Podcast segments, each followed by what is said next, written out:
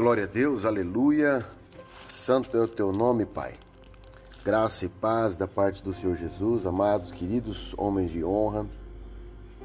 Mais uma palavra para semear os nossos corações, para que nós sejamos edificados pela palavra do Senhor. 1 Pedro 2,2 diz o seguinte: Sejam como criancinhas recém-nascidas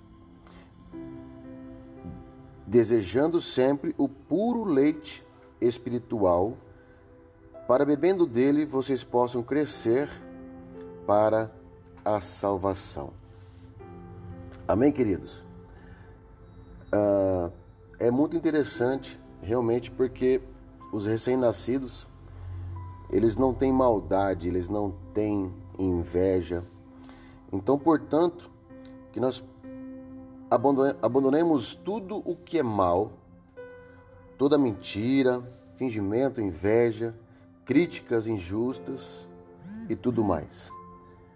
Que nós possamos entender que a salvação é o nosso alvo e que nós realmente sejamos com o coração como de uma criança recém-nascida.